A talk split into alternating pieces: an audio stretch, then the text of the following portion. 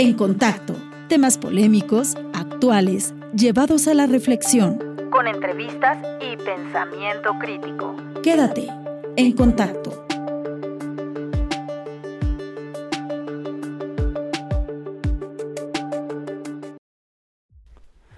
Muy buenos días. Esto es En Contacto. ¿Cómo están? Espero que estén muy bien, querido Valle de Toluca. Estamos hoy a primero de diciembre. Carlos, ¿cómo estás? Muy bien, Alejandro, aquí ya feliz de, estar de vuelta en contacto contigo y con todos los demás. Perfecto, muy bien. Pues estamos hoy aquí, este, son las 12 con 10 minutos y vamos a empezar el día de hoy. Tenemos un programa que a los dos nos apasiona el tema. Vamos a hablar de los videojuegos odiados por unos, amados por otros. Pero bueno, vamos a, hacer varias menciones, análisis, vamos también a hacer este algunas, vamos a poner algunas canciones de este juego que nos ofreció en algún momento esa, esas horas de diversión que a muchos seguramente les, les pasó que era Atari. No, no es cierto. Este, no, Atari, quién sabe cuánto, cuánto tiempo tiene. Bueno, ahorita también lo vamos a platicar un poquito de la historia. Pero pues lo, lo, lo importante es que compartamos experiencias. Ya saben, si nos quieren dejar por ahí algún mensaje, pueden hacerlo a través del Facebook de Radio Congeladora es el que es el ahí nos mandan un mensajito y rápidamente Johnny que está en los controles nos va a estar mandando hola Johnny cómo estás este nos va a estar mandando sus mensajes ok entonces eso es lo que vamos a platicar el día de hoy los videojuegos su historia tal vez un poco. Y bueno como dije como dije ahorita pues odiados por unos por otros no entonces vamos a ver hacia dónde vamos. ¿Cuál fue el, primer juego que, que jugaste, Carlos? Híjole, no estoy muy seguro, pero eh, ahora que mencionabas el Atari, ha, sido siempre para mí un, problema. Este, me interesa a mí mucho la historia de los videojuegos, eh, es una cosa que me, gusta particularmente enterarme, leer. Tengo ahí algunos libritos. Y, en parte me, interesa mucho, sobre todo por el descubrimiento de que no me salen las cuentas de cuando nací y cuando las, las cosas que yo jugaba. Eh, a propósito de, la historia de los videojuegos, pues está este fenómeno súper conocido del crash de los videojuegos del 84. Bueno, pues yo nací en el 86, es decir, eso pasó antes de que yo naciera y sin embargo mis primeros videojuegos ocurrieron en, eh, en un Atari 2600. Eh, y ahí jugaba yo algunos de, los, algunos de los clásicos. Llegué a jugar Adventure, que lo mencionábamos eh, en alguna eh, algún programa pasado a propósito del, metaverso y bueno todo este rollo que, conecta Ernest Klein en Ready Player One a propósito de, eh, de Adventure este llegué a jugar yo ese juego en, en, el Atari 2600 cuando tenía yo este menos dos años o algo así. Más o menos.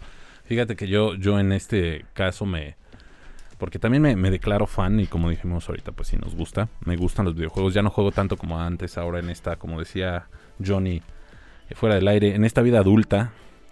Ya no da a veces tanto tiempo, pero igual.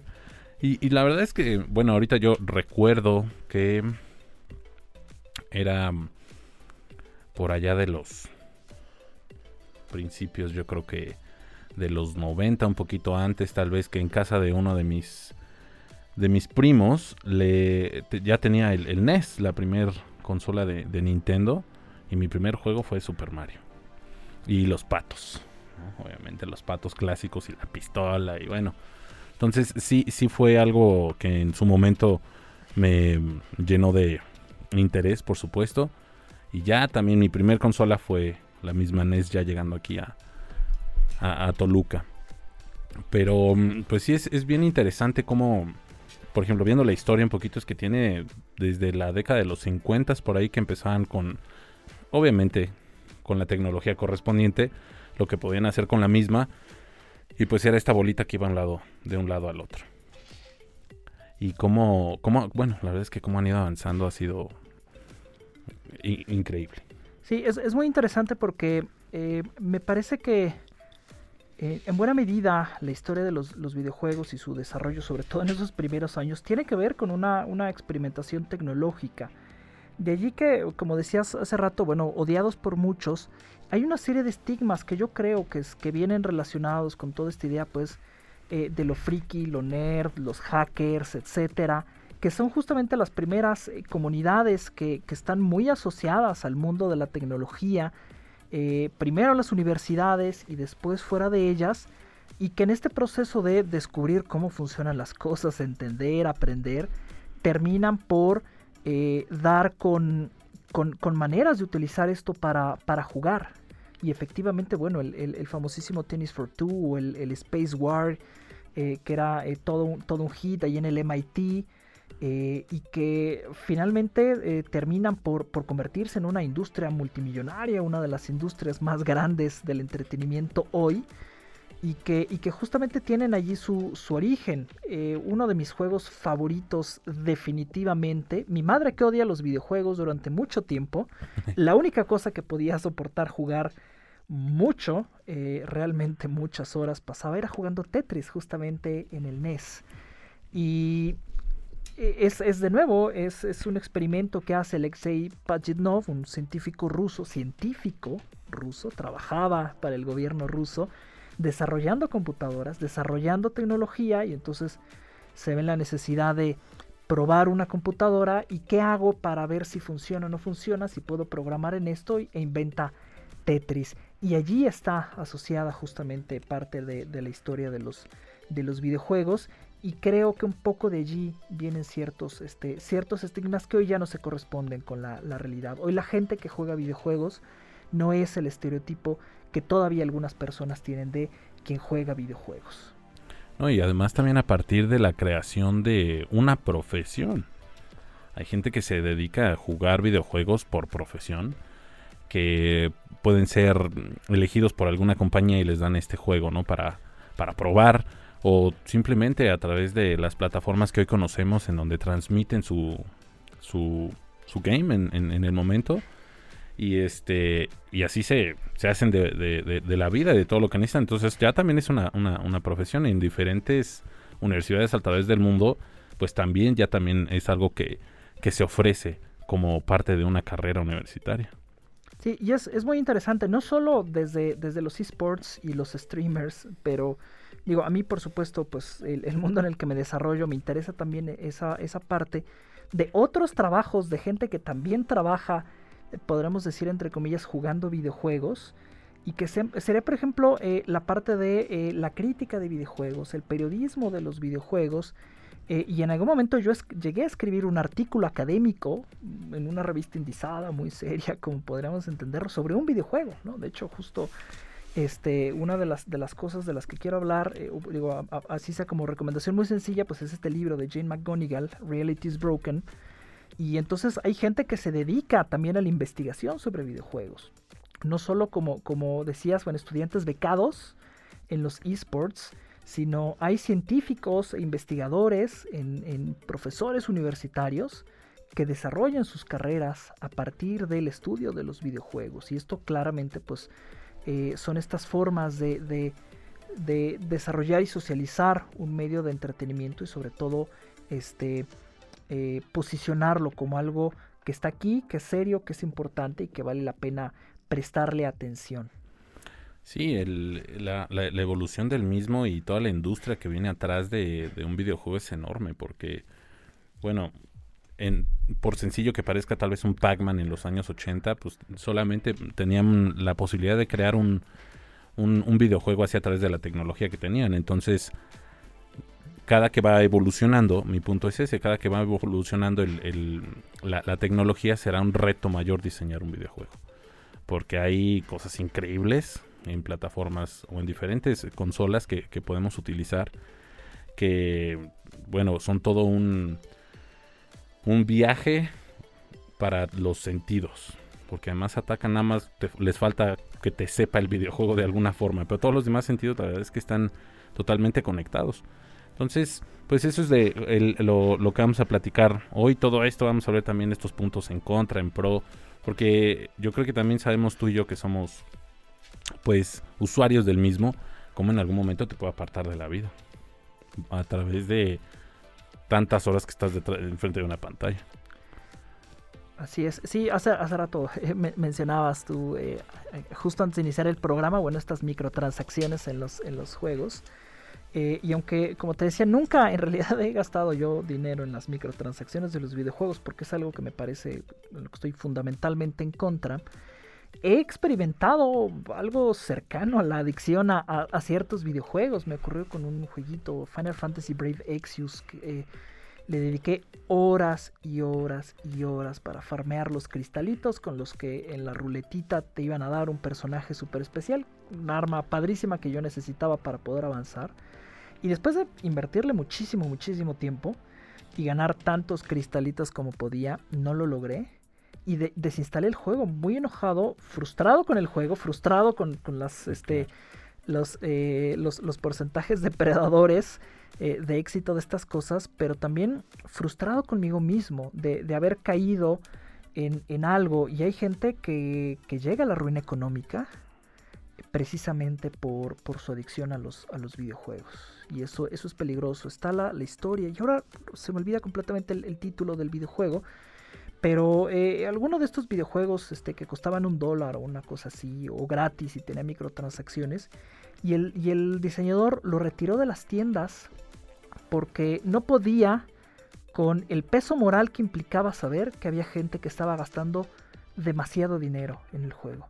Y cuando reflexionó sobre el daño que estaba posiblemente haciéndole a unas personas, quitó el juego completamente, porque dijo, este dinero eh, es... Eh, mal habido. Es mal habido. No, no debería de estar gastando esta gente este dinero. no tengo derecho a este dinero. Entonces puede llegar a ser también peligroso y bueno, el, el, diseño del juego también te hace querer más, en donde em, ahora tienes esta, este nuevo personaje, pero si quieres que tenga un atributo más, vas a tener que, esta mínima, como tú dices, esta microtransacción que será de 100 pesos, ¿no? O algo tal vez menor, pero aún así, toda la gente que lo puede llegar a, a pasar por esa necesidad de comprar algo para poder satisfacer el el, lo que quieren hacer en el, en el, en el juego, pues puede, puede llevar a gastos enormes, ¿no? Y digo, si alguien tiene alguno, eh, algún juego en donde puedes ver que te venden, que te venden o los productos que están en venta, pues hay, hay pagos de hasta de más de mil pesos, ¿no? Chiquito, así, eso en un celular. Y lo demás, pues hay muchas otras cosas que definitivamente es toda una industria yo creo que este sería uno de esos puntos que podría ser de cierta forma negativo para aquel que caiga en las garras de, ¿no? Y del consumismo y que sí quiero más y ahora este, pero es increíble porque ahora también lo, lo, decíamos hace rato, pues no, mm, ahora es caro, antes no era tan caro, pero ahora realmente eh, hay una toda una gama, todo un abanico de cosas y productos que puedes comprar a través de cualquiera de los dispositivos que manejes para poder jugar. Entonces, pues sí es este... Eh, tiene, tiene muchas cosas que podemos platicar acerca de, de, esto, las experiencias, el, aprendizaje, hay también, pues obviamente muchos de, estos videojuegos que están creados justo con motivos educativos y que funcionan de cierta forma. Hay otros que también te educan de, de diferentes, pero bueno, creo que el secreto está también en el uso y la supervisión de, de los mismos. Perdón, ya me estrellé aquí con el micrófono se me empañaron los lentes. Entonces, bueno, pues sí, dependerá de, la supervisión porque, bueno, hay juegos para, para todas las edades y cada vez más diseñados a partir de, para que tu experiencia sea la mejor y puedas seguir consumiendo. Así es. Sí, es, es, es toda, una, toda una cosa muy, muy interesante, justo a partir de ahora que, mencionas esto de las experiencias y tal.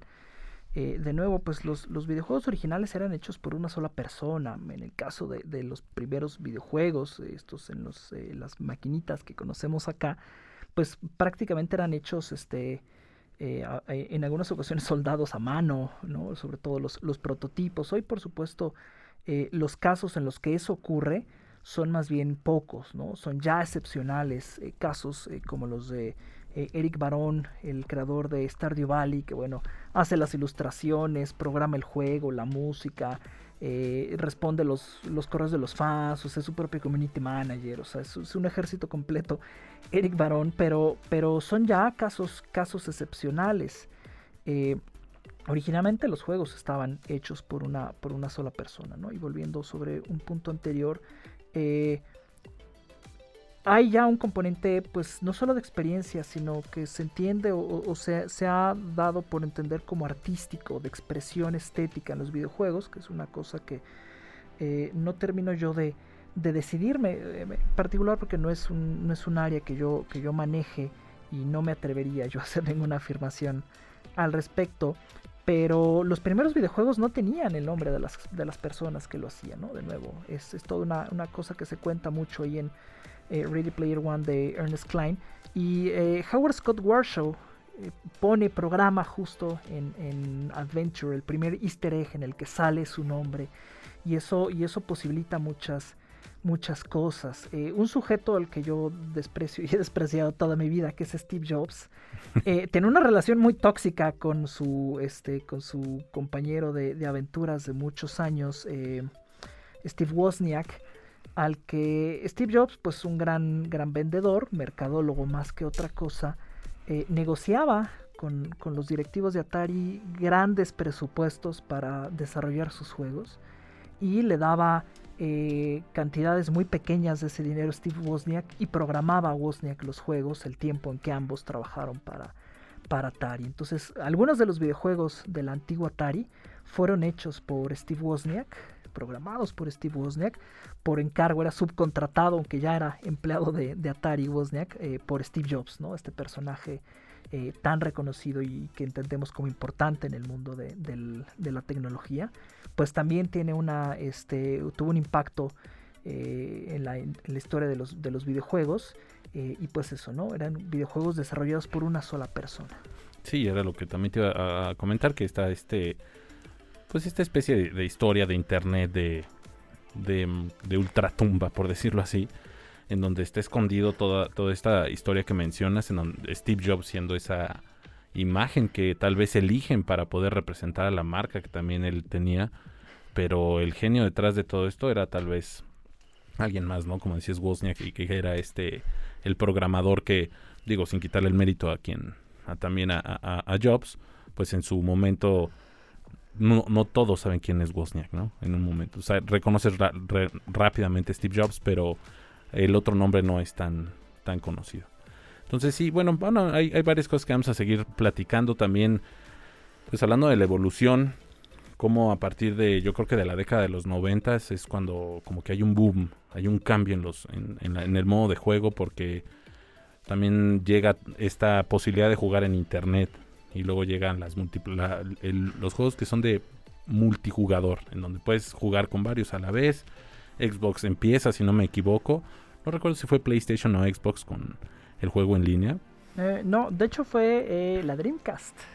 El Dreamcast, bueno, es cierto. había experimentos de juego en línea desde, desde algunas consolas anteriores de, de Sega, pero la primera consola que propiamente, este, seriamente piensa en el, en, el juego en línea es la Dreamcast de Sega de, 2001.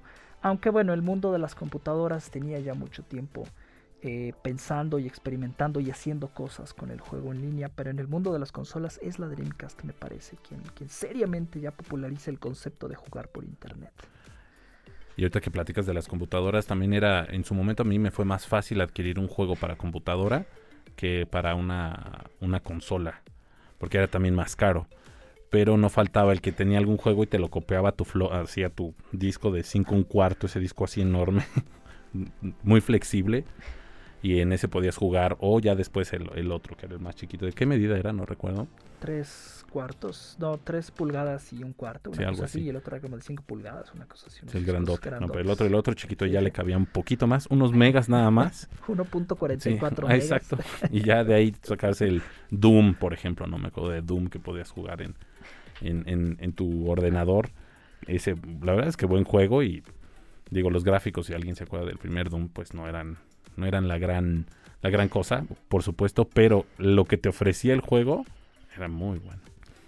Muy, muy bueno. De hecho, eh, hace rato mencionaba yo el, crash de los videojuegos del 84, pero es una cosa que ocurre de este lado del mundo. En realidad, en Europa se desarrolla toda una industria paralela, eh, riquísima y súper, súper viva de, videojuegos.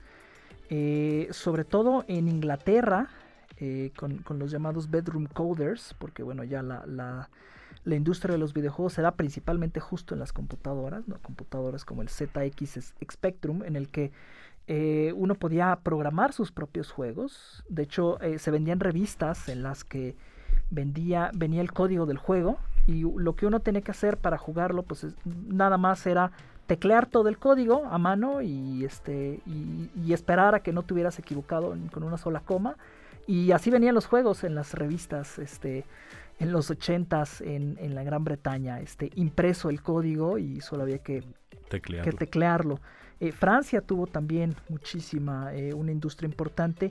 Y España, eh, hay un documental en Amazon Prime a quien le interesen todas estas cosas que se llama justo la era de oro del software español y que habla de un momento en el que el software español, impulsado precisamente por los videojuegos, tiene muchísimo, muchísimo auge. Llegué yo a jugar únicamente, llegué a jugar justo en computadora cuando no tenía dinero para videojuegos, caían en mis manos algunos eh, algún software eh, británico. Pero llegó a caer en mis manos el que quizás sea la joya de la corona de la época de oro del software español, que es La Abadía del Crimen, un videojuego increíblemente difícil para mí en su momento, basado en la novela El nombre de la rosa de Humberto Eco. Eh, es y, posiblemente este, opaco para mí porque quien sepa algo de la novela sabrá que las horas o los tiempos de la novela están marcados con las horas canónicas. Y entonces el protagonista tiene que estar en laudes en, este, en el scriptorium. Y por supuesto que uno a los ocho años no tiene idea de qué es laudes y qué es el scriptorium. No, y alguien leyendo Humberto Eco a los ocho años está... Entonces no, llegué muy lejos jugando la abadía del crimen. Qué, qué buen, qué, qué, buen comentario y qué buen... Porque fíjate, eso, eso que lo comentas ahorita no, no, lo, no, no lo sabía yo. Y bueno, Abadía del Crimen y luego escuchas el nombre de la rosa, pues obviamente hace, hace clic. Si alguien vio también por ahí la película, que será muy diferente, con Sean Connery también, esta película en donde justo hay un, un monje que se dedica a, en una abadía, pues a resolver un, crimen. Y está, me, gusta esta parte porque, bueno, tal vez desviándonos un poco, porque me, como el relato te hace ver, o por lo menos a mí me hace ver que el conocimiento es, lo, peligroso, ¿no? A través de, pues, de los libros. Y porque se quieren deshacer de Bueno, es excelente tu mención. Pues bueno, vamos a hacer el primer corte, mi estimado Carlos. Como les dije, vamos a platicar, vamos a, perdón, a reproducir algunas canciones de Rock Band y de, de también de Guitar Hero. Estos dos juegos que salieron para PlayStation y para Xbox en su momento. En donde, bueno, a través de algunos gadgets que tenías que comprar extra. Podías tocar una guitarra una, o, una batería y bueno, asumir el rol de quien lo tocaba a través de una especie de mapa que te salía, por decirlo así, que se desplegable en la, en la, en la pantalla. Tenías que hacer coincidir tu instrumento y ciertos botones con la secuencia que te aventaba en la pantalla. Muy padre, de, muchas horas de diversión. Entonces, ¿vamos con qué canción? Eh, la primera, si no me equivoco, es eh, Brain Power de Freeze Pop, que es justamente eh, una, una, canción de, esta banda Freeze Pop que aparece en uno de los, de los rock bands, una de mis canciones favoritas de ese, de ese rock band. Y lo interesante aquí es que la, la banda Freeze Pop está integrada por algunos que eran miembros de Harmonix, la compañía que desarrolló Rock Band. Entonces, eh, en todos los juegos de, Harmonix siempre hay canciones de, de Freeze Pop, porque suelen ser juegos musicales y bueno, pues obviamente eh, eran músicos ellos. Eh, la, versión que aparece en Rock Band, por cierto, es una versión un poco distinta, porque esta es una banda de electropop, lo cual significa que para Rock Band tiene que ser más rockero y meter unas guitarras eléctricas, así que es una versión muy interesante y ligeramente distinta a la que se puede escuchar en el videojuego de Brain Power de Freeze Pop. Muy bien, pues vamos con eso. Regresamos en unos minutos. Esto es En Contacto.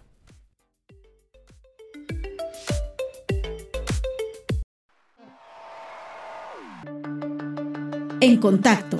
Temas polémicos, actuales, llevados a la reflexión. Con entrevistas y pensamiento crítico. Quédate en contacto.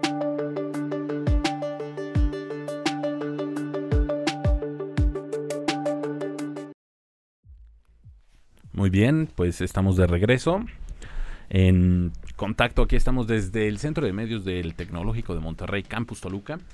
estamos transmitiendo para todos ustedes. Espero que la estén pasando muy bien en esta última, en este último mes del año, el primero de diciembre. Ya se viene pues el, cierre de, de, este año. Bueno, que como dicen también por ahí que los relojes son un invento capitalista. Porque en realidad el tiempo así como tal, pues nada más es para ponernos de acuerdo, ¿no? Así es, hay, este, hay, muchos estudios que, justo eh, se han, se han, preocupado por entender eh, los efectos de, la medición del tiempo en, ciertas poblaciones que no solían medirlo de, cierta manera y trastoca la vida humana llevar, llevar el tiempo. Entonces, aunque sea un invento y aunque sea una fantasía, lo cierto es que es importante el tiempo y nos afecta de formas profundas e importantes y reales sobre todo. Eso, exactamente. Darle, creo que se convierte en algo real al darle el significado que necesita. Porque si no, pues en este, de, no, de no tener este, este acuerdo común, este acuerdo, sí, de, entre varios en que, bueno, todos vamos a decir que son las 12, pues son las 12. Y como tú dices, pues sí, eh, es, es, es importante el tiempo, siempre, siempre lo será. Definirlo tal vez difícil, pero importante, eso sí. Pues bien, entonces vamos a seguir con esto. Fíjate, eh, los platicamos de, la, de las experiencias o las primeras experiencias que hemos tenido acerca de los videojuegos.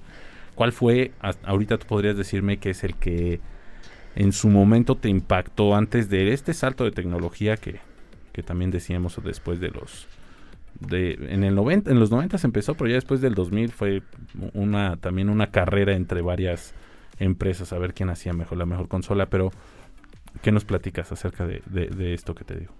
Pues mira, antes así, digamos, eh, antes del, 3D, que es lo que... Eh, hay, muchas definiciones posibles, ¿no? De que es un juego retro. Eh, algunos hablan justo antes de la, de la explosión del, 3D, aunque eso implicaría quitar al 64 y PlayStation 1, que para mucha gente son importantes. Eh, hay quien lo mide usando la, métrica de los dos sticks análogos, que ya involucraría al, PlayStation 1, que en su primera versión no traía sticks análogos, y el 64 que tenía uno solo. En cualquier caso, la verdad es que la mayoría de mis experiencias memorables con los videojuegos tienen que ver con, eh, con, el Super Nintendo, que es en realidad, eh, como decía yo hace rato, no me dan las cuentas de mi vida con el año en el que salen las cosas pero el Super Nintendo sí es la consola que, muy seriamente está asociada a mi, a mi infancia. Y hay muchas experiencias que ocurren en el... Eh, en, varios videojuegos de aquí y anteriores que, me marcan de, maneras interesantes. Voy a spoilear un montón de cosas de, de, juegos de hace 20 años, pero o más. Este, pero pienso en juegos, por ejemplo, como eh, el primer Final Fantasy de la NES en el que te mandan el rey a, rescatar a una princesa y destruir un villano. Y luego te abren un puente que te abre el mundo. Y eso por supuesto es, fascinante, ¿no? Y, luego te dan un avioncito y puedes ir a otros lados. Eh, hay, muchos videojuegos que hacían, que hacían esto. El primer Dragon Quest hace una cosa preciosa. El sitio donde empiezas el juego en la misma pantalla aparece el último castillo al que tienes que llegar. Y tú sabes desde el principio, allí está el último jefe y no sabes cómo llegar. Y ese proceso de, esforzar, de descubrir, es, es, precioso. Lo hace muchos, muchos años después excelentemente el último Zelda, Breath of the Wild, en el que ocurre exactamente lo mismo. Ahí enfrente está Ganon, tú sabes qué haces. Y, es muy interesante este proceso de, descubrir, de quitar velos. Eh, pero quizás mi experiencia favorita de este estilo tiene que ver con el Final Fantasy VI, en el que uno parece que llega al jefe final, parece que, eh, que uno está a punto de vencer, uno pierde y prácticamente se acaba el mundo. Y el juego casi vuelve a empezar, uno vuelve a tener un personaje y busca otros y todo ha cambiado y ese contraste entre el mundo antiguo, y el mundo nuevo ocurre en The Legend of Zelda, eh, A Link to the Past, que también hay un mundo oscuro, eh, y, me interesan mucho estas experiencias que en el que eh, parece que el juego se va a acabar y todavía hay algo más y eso me, ha parecido siempre muy interesante. Hay una psicología detrás de, los videojuegos definitivamente, porque en el momento del diseño yo creo que, no creo, estoy seguro que así debe ser, al momento de diseñarlo y que pongan todos mm, estos símbolos en donde sabes lo que significa y como tú dices, a dónde tienes que llegar desde el primer momento, ya, está, ya te está enganchando y tú dices, ¿qué es eso? Ahí quiero llegar o yo sé que tengo que llegar o por ahí viste también la mercadotecnia donde te dejaba ver un poquito de lo que en un futuro ibas a poder hacer dentro de y está totalmente diseñado para que digas, ahí quiero ir. Eso es lo que quiero hacer, eso es lo que a donde tengo que llegar. Entonces, una vez más es algo, es un mundo muy complejo muy, muy complejo, también puede ser muy, muy oscuro. Hace rato que decías que a tu mamá no, te, no, no le gustaba, yo creo que también a la mía le, le, llegó a pasar. Y a muchos de los que nos deben estar escuchando, eh, que a lo mejor no la mamá, tal vez alguna otra figura de su familia. Eh, hoy en día, si hay alguien que ya también, este, pues tal vez viva, viva con alguien, alguno de nuestros alumnos, pues, bueno, no sé, con alguna novia, algo así. Y bueno, cualquiera podría este, caer en este en este lado negativo, por decirlo así, en donde podrías llegar a, a perder el, eh, pierdes la noción del tiempo porque sucede también definitivamente puedes estar jugando y no te das cuenta ya te pasaron 5 o 6 horas encima no has comido no has hecho nada más que estar, estar jugando porque además es un juego nuevo creo que es una de esas cosas que, que podremos tachar como negativas porque te aleja del mundo en donde podrían haber o existen esas otras eh, esas otras figuras de importancia en algún momento cuando tuvimos el, programa de... En el episodio del metaverso, platicamos de eso. ¿Qué va a pasar para todos aquellos que se sumergen en, el metaverso de Facebook y que tengan esta oportunidad de la Oculus? Que, y bueno, hacer la experiencia lo más em, pues cara posible, porque también platicamos de eso. Pero también es, es, un hecho que los, que los videojuegos atrapan a alguien y lo hacen a un lado. Y creo que eso es muy, también puede llegar a ser muy peligroso. Sí, es, es interesante efectivamente cómo este, uno eh, enganchado justamente en, un mundo diseñado para estar ahí adentro, eh, uno puede quedarse ahí. Eh, todavía recuerdo varias ocasiones en las que de pronto estaba yo jugando y empezó a entrar la luz por la ventana y dice, ¿qué hora es? ¿Ya es de día? este, o en algún momento estaba yo en la secundaria, algo hice, estaba yo castigado y me dijeron que solo podía jugar videojuegos mediodía. Y coincidió este, este castigo con que cayó en mis manos el segundo Metal Gear Solid. Uy. Y entonces tenía el juego nuevo, solo podía jugar mediodía y pues pasó lo que yo entendí como mediodía y mis padres llegaron a regañarme porque ellos me dijeron, llevas todo el día jugando. Y entonces acabé el juego este, y les mostré a mis padres el archivo guardado que decía 11 horas con 35 minutos. Le dije, es el, día. el día tiene 24 horas. Bueno, por supuesto que la regañada que recibí fue espectacular. sí, claro. Sí, eh, repito, estas, estas situaciones o experiencias de las que platicamos es definitivamente algo que a, todo aquel que ha pasado mucho tiempo dentro de eh, un videojuego nos ha pasado, ¿no? A mí, mi, mi mamá me llegaba a, eh, a decir algo, pero también le gustaba mucho en su caso, no sé si te acuerdas de este juego, muy parecido a, al concepto de Tetris, porque tienes que hacer encajar ciertas cosas dentro de una de un espacio y era Doctor Mario. Este unas capsulitas de Muy buen juego y, también complicado. Entonces nos podíamos poner a jugar y tenía la, la, facultad del juego de que podría ser un versus. Y bueno, si yo terminaba de aventarte capsulitas, pues el, otro, el otro perdía. Entonces astutamente de repente yo, ah, voy a jugar, me traigo, hago, hago del enemigo uno mío. Y entonces me traía a mi madre y pues se ponía a jugar conmigo. Pero sí, muchas, muchas así también con, con diferentes amigos el poder jugar.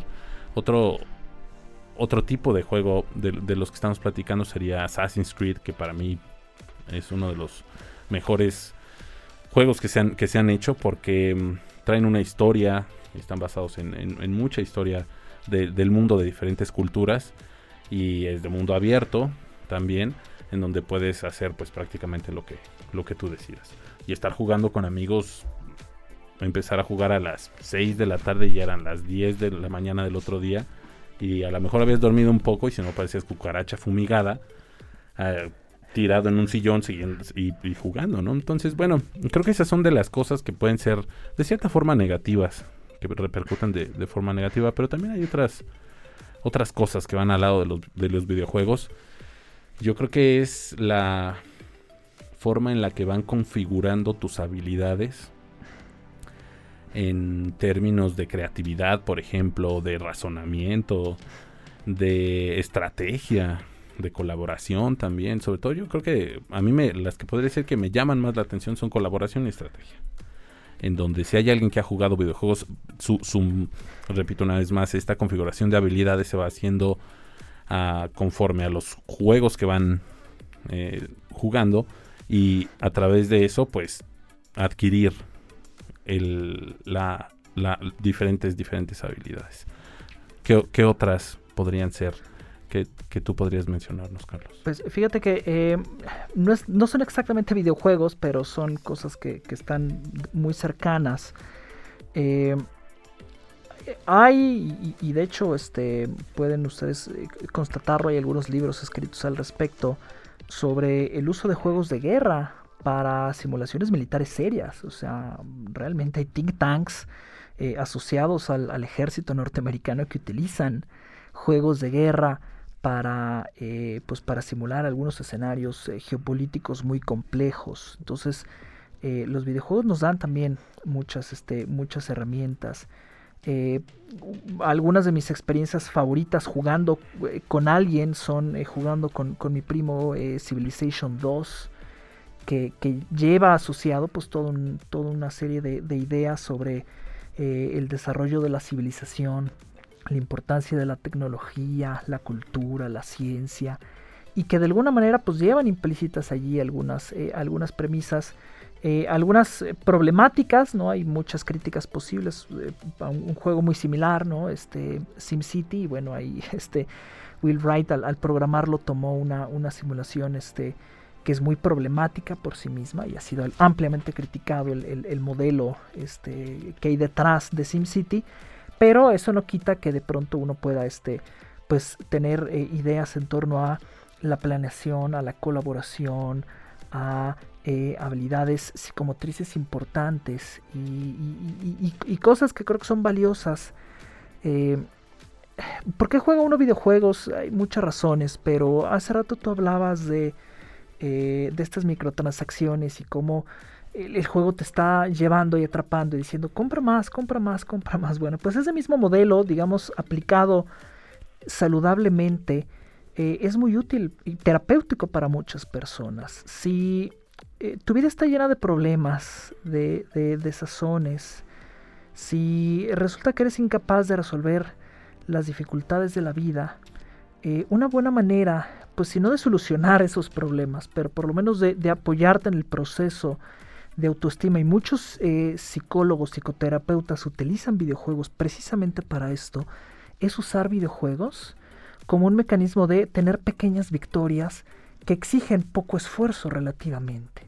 Y entonces, claro, si paso un nivel de Super Mario, tal vez no voy a lavar la ropa de la semana, pero sé que puedo lograr algo y tal vez eso me va a dar la confianza para eventualmente hacerlo, para hablar con alguien, para resolver un problema en la escuela, en el trabajo.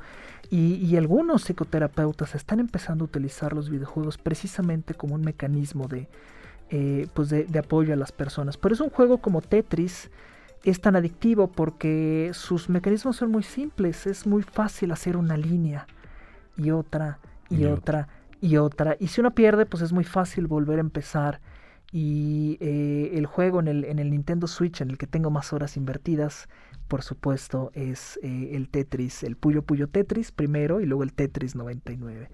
Cientos de horas invertidas en, Tetris. Eh, que, que, dan esta sensación pues, de, habilidad, te hacen entrar en un estado de flow que además es casi de meditación, pero tiene su, su lado negativo y es que soy muy propenso a eh, experimentar lo que se llama el efecto Tetris, es decir, a experimentar al día siguiente alucinaciones visuales. Tiendo a ver cuadritos de colores y a soñar cuadritos de colores. Cuando eso me ocurre, sé que llevo muchos días jugando Tetris. Sí, también me, ha pasado que en algún momento estás jugando algo, ya jugaste tanto que cuando vas, primero te, te cuesta trabajo dormir porque es un hecho, las ondas de tu cerebro cambian al estar jugando tanto y te cuesta trabajo dormir.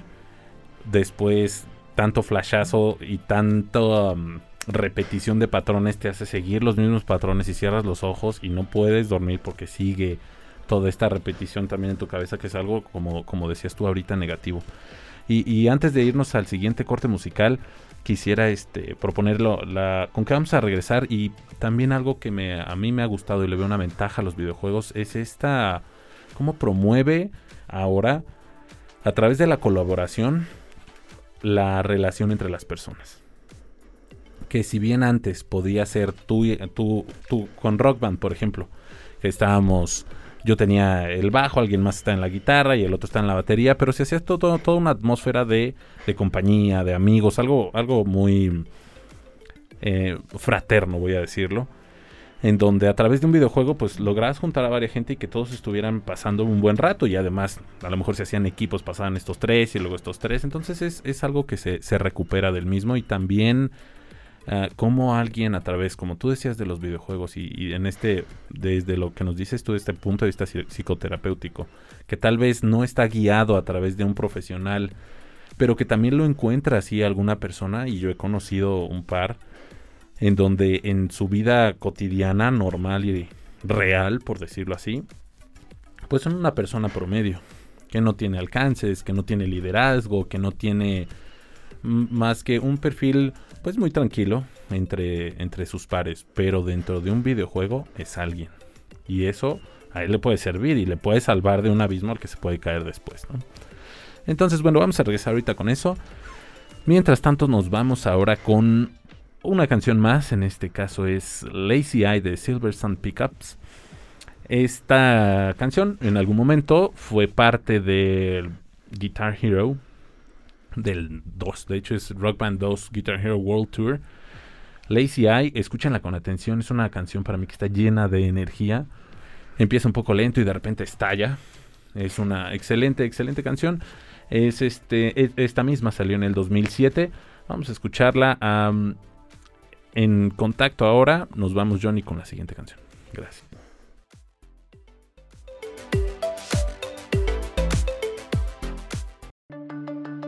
En contacto, temas polémicos, actuales, llevados a la reflexión. Con entrevistas y pensamiento crítico. Quédate en contacto.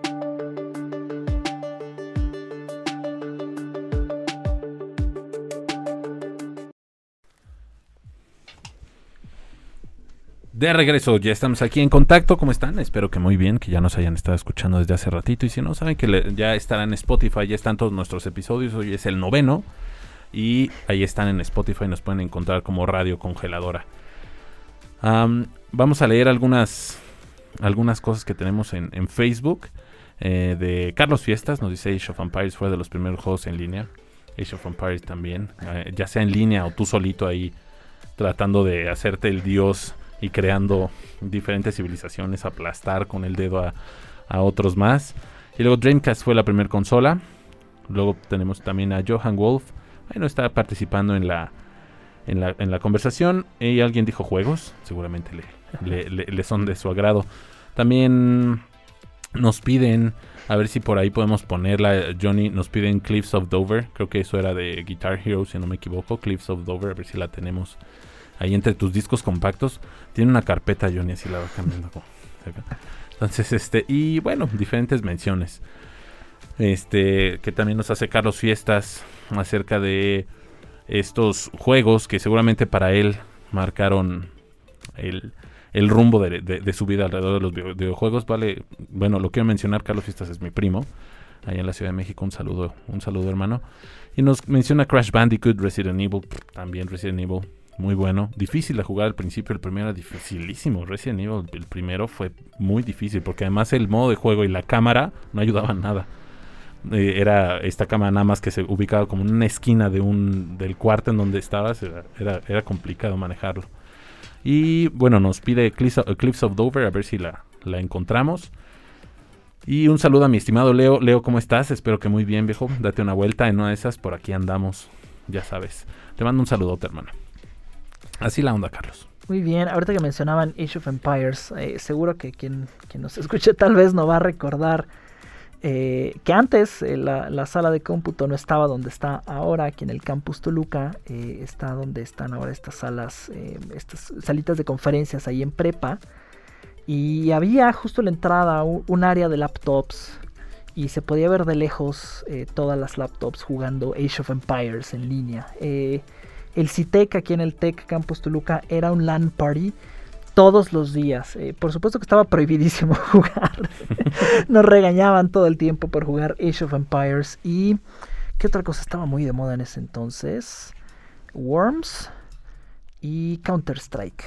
Worms. Todo el tiempo estábamos jugando Worms y Counter-Strike y, Age of Empires ahí en el, en el CITEC. Sí, no, la verdad es que Worms era... A mí me, gustaba mucho porque aunque parecía un juego que al principio no podría ofrecerte como gran cosa porque veías a estas lombrices paradas en diferentes partes de la pantalla, lo interesante era poder calcular el disparo, qué, qué, este, qué arma utilizar, y bueno, a mí la que siempre me gustó más fue la Holy Hand Grenade, que deshacía por completo todo. Bueno, son muchas, muchas cosas que nos traen a, este, a la memoria todas estas menciones que hacemos. Y, antes de ir al corte, platicamos de cómo nos, promueve, este, cómo promueve las, las relaciones sociales los videojuegos también. Sí, es, es, bien interesante cómo este los, videojuegos son una cosa que está allí, en realidad, ahí existen. Y, el asunto es que eh, pues muchas personas se han, se han, preocupado por entender qué cosas ocurren en los, en los videojuegos.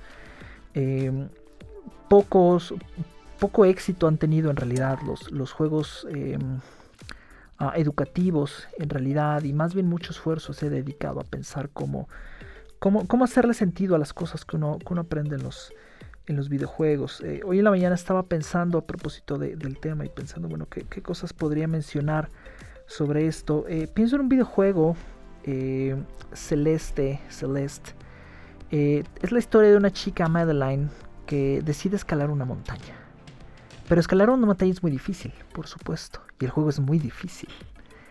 Pero el juego no es difícil solo por ser difícil, o sea, no es, no es Dark Souls Hard, sino es difícil porque está tratando de decirnos que esta chica está superando un reto, un reto muy complejo para ella. Eh, y el juego es muy, muy responsable con la manera en la que trata la dificultad, porque uno pierde y aparece inmediatamente al inicio de la pantalla para iniciarlo otra vez. El juego jamás te critica por fallar. De hecho, tiene varias opciones de accesibilidad, que es el juego más lento, mucho más fácil. Pero no son opciones de dificultad. No te dice, estamos haciendo el juego fácil. Te estamos ayudando a que superes el reto. Eh, al final, spoiler alert, eh, la chica eh, tiene alguna revelación de género, es decir, creo que es gay o transgénero o algo por el estilo, y entonces, pues la montaña se convierte en la experiencia de salir y etcétera, y de integrarse al mundo, y habla justamente de, los procesos a partir de los cuales los videojuegos nos pueden ayudar a reconocer cosas de nosotros, a reconocer cosas en los personajes y algo tan, tan, eh, tan interesante de los videojuegos como la propia dificultad, ¿no? que hay videojuegos que son muy difíciles, este videojuego lo toma como un concepto central y te dice, hay cosas que son difíciles, no te, no te puedes rendir. Eh, el juego te cuenta cuántas veces te has muerto. Bueno, cuando yo acabé Celeste eh, me había muerto algo así como 700 veces en un juego que dura como 8 horas. Este, pero el juego siempre es muy, muy, muy serio y muy responsable en ese sentido y te dice, está bien, inténtalo, no pasa nada. Y, más y más juegos están entendiendo eh, cuestiones como estas, que los videojuegos dicen cosas y por lo tanto son muy cuidadosos con el tipo de cosas que, nos dicen. Y hablando de esto, también yo creo que justo, bueno, me gusta lo que, lo que ahora comentas porque este juego de Celeste no, no, lo, no tuve la oportunidad de jugarlo, pero me gusta lo que, lo que nos comentas, cómo es esta pues forma de que se cuenta una, una historia a través de un reto que se le impone a alguien y lo que significa para, para la, la, persona. Entonces, creo que hay muchos juegos otros así que pueden ser y también hay otros que son muy, muy oscuros. Eh, que pueden incitar a, más violencia, porque también pasa, es cierto, hay que, hay que reconocerlo, que incita a la, a la, a la violencia, pero pues una vez más va a depender de, de, lo, de, de si alguien y qué tanta supervisión haya, porque hay juegos que son para ciertas edades, hay otros que no lo son. Y que siempre retomemos de, de, estas experiencias, pues lo mejor.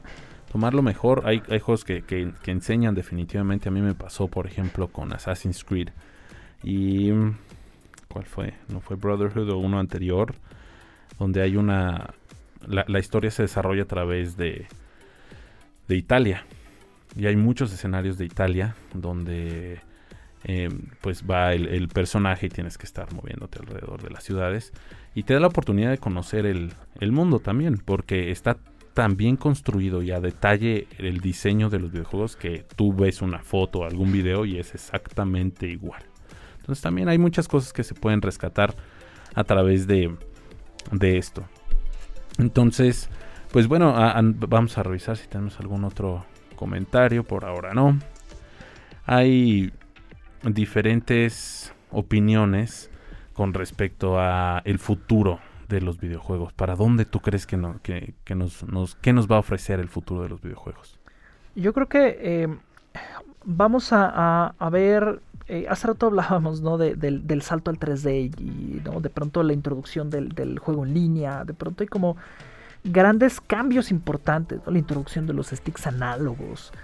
Eh, me parece que ahora los videojuegos están y se ha visto mucho en, pues en los, últimos eh, anuncios y, desarrollos tecnológicos en una época que, yo entendería más bien como, como continuista en términos de mejorar lo que está. Eh, las, las, demos técnicas, por ejemplo, de la última versión del Unreal Engine 4, eh, hacen cosas increíbles, pero que en última instancia son pues lo mismo, pero mucho, mucho más bonito. Facilitan algunos procesos de, diseño. Este, y, yo creo que, vamos a ver eh, por un buen tiempo un poquito más de lo mismo. De aquí a que se, nos hacen accesibles ciertas tecnologías como la realidad virtual, eh, es posible que haya eh, tal vez ahora sí un, buen este, empuje a la realidad virtual. ni el Kinect, ni, ni, por supuesto el PSVR tuvieron tanto impacto como se, como se pensó. Eh, pero el PlayStation 5, el Xbox One Series X, no sé cómo se llame la consola, eh, lo accesible es que ya son algunas tarjetas gráficas en las computadoras suficientes para, para manejar un, Oculus. Creo que pueden más o menos este, haber ahí este, algo. Creo que hay, cierta expectación sobre qué va a pasar, por ejemplo, en lo personal con el, con el eh, PlayStation VR 2. Eh, que, no está anunciado, pero todo el mundo asume que existirá porque, porque tienen ya las consolas suficiente poder para que las experiencias tengan sentido en la, en la realidad virtual. Eh, ha habido algunos avances en los controles. El control del PlayStation 5 hace unas cosas eh, raras que, en su momento se, este, pues se, anunció con muchísimo así emoción la, tecnología de, de los vibración del, de los controles del, Switch, pero bueno, el control del PlayStation 5 hace unas cosas que son impresionantes. Y más y más veremos como, como el afinar estas, estas ciertas cosas y que en la medida en la que se, se faciliten ciertas herramientas, en la medida en la que sigan habiendo grandes tropiezos en la industria como el, el último que me suena, el de Cyberpunk 2077, en el que se prometen muchas cosas y aquello es un desastre. Pierre Molyneux, que cada que abre la boca hace un caos porque cree que va a ser el juego que le va a cambiar la vida a, la gente y no es cierto.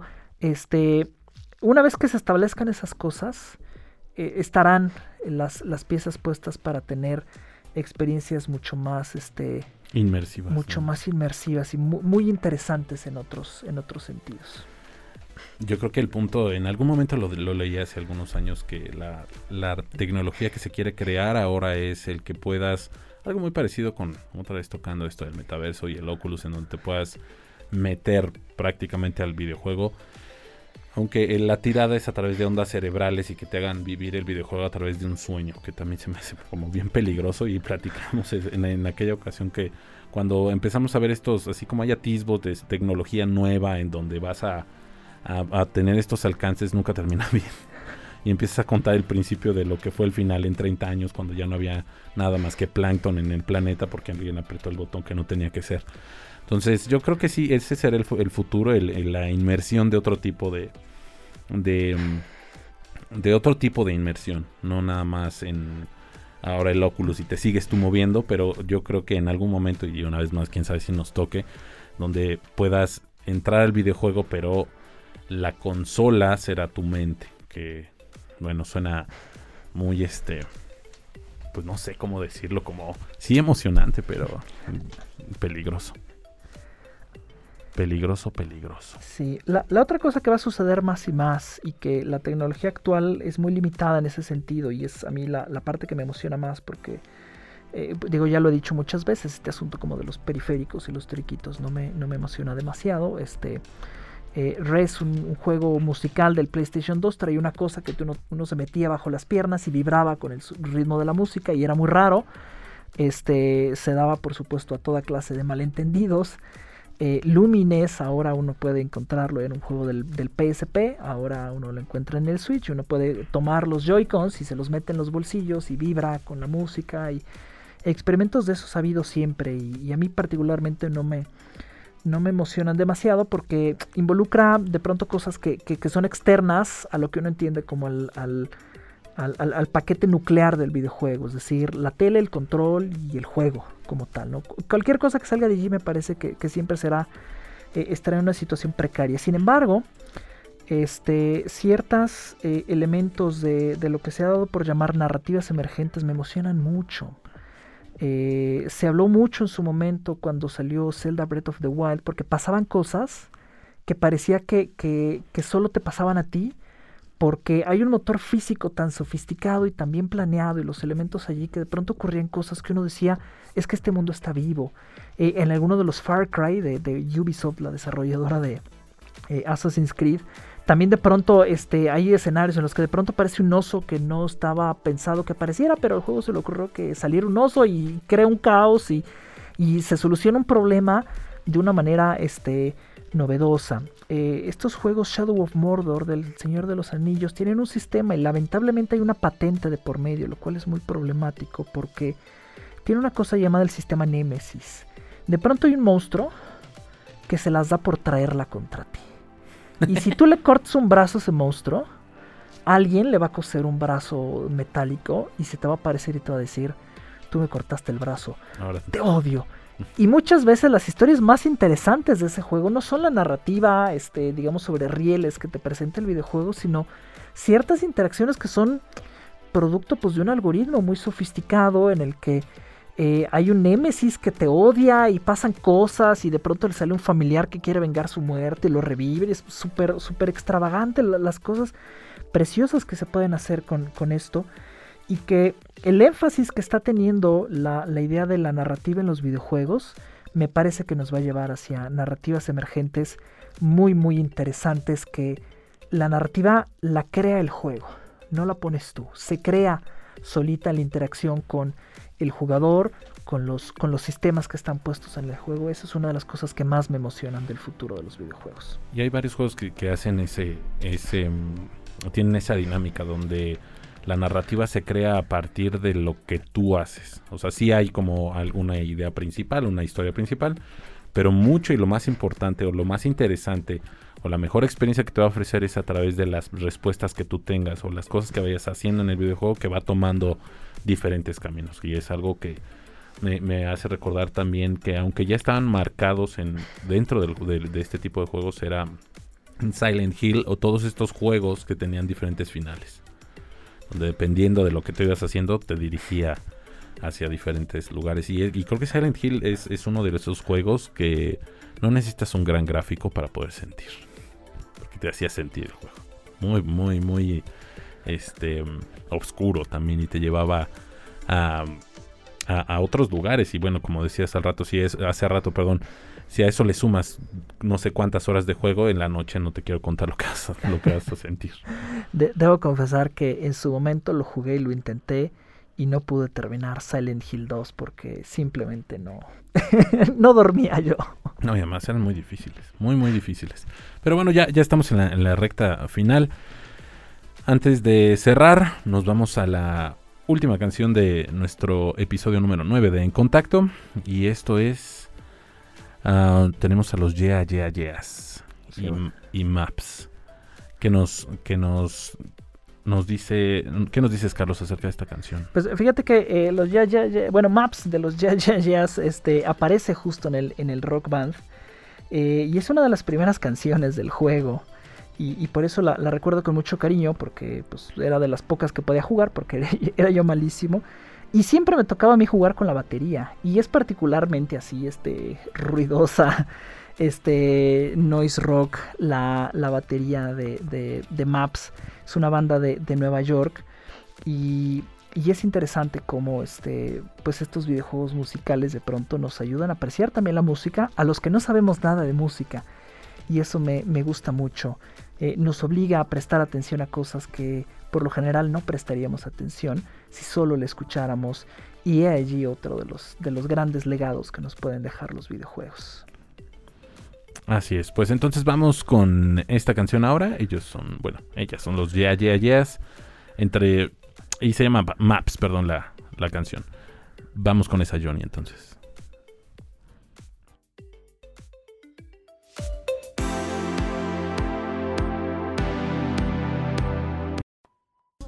Ya estamos de regreso aquí en contacto.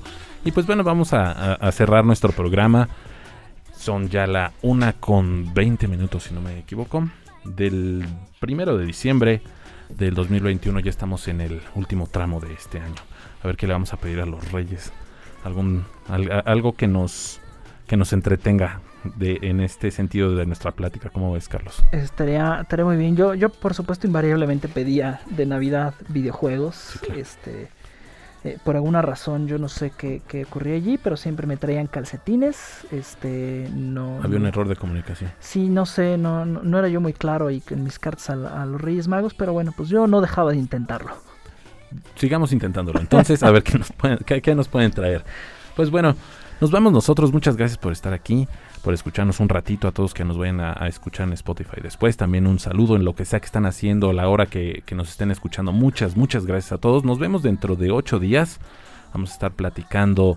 Em, pues ya será una sorpresa y ya estaremos también eh, dando nuestra cortesía para este evento que tenemos de TED Women 2021, What Now, que será, se dará el 11 de diciembre en el Salón Rojo, todo un evento exclusivo para las mujeres. Entonces estaremos rifando o explicando la dinámica para dentro de ocho días y cómo llevarse esta cortesía que nos dejaron. Entonces, mi estimado Carlos, muchas gracias por, por estar aquí. Muchas gracias, les mandamos un saludo. ¿Alguna otra, algún recordatorio que nos quieras hacer? Pues nada más, solo eh, si jueguen, jueguen responsablemente. Y si no jueguen, dense la oportunidad de hacerlo. Es eh, es, posible encontrar muchas, muchas experiencias positivas en los videojuegos, muchos aprendizajes, como ya hemos, ya hemos dicho. Y pues muchas gracias por un programa más. Pues aquí estamos, nosotros somos, nosotros somos en contacto, Carlos y Alex, aquí estamos una vez más y como dijo ahorita también dense la oportunidad eh, para experimentar algo diferente, todo con medida también, para que no tengan problemas de ninguna índole, este, no les vayan a aventar algo o se vayan a enojar con ustedes, pero bueno, dense, dense esa oportunidad. Muchas gracias, nos vemos dentro de ocho días. Adiós, adiós. En contacto, un programa de reflexión con entrevistas. Te esperamos en el próximo programa para que entres en contacto.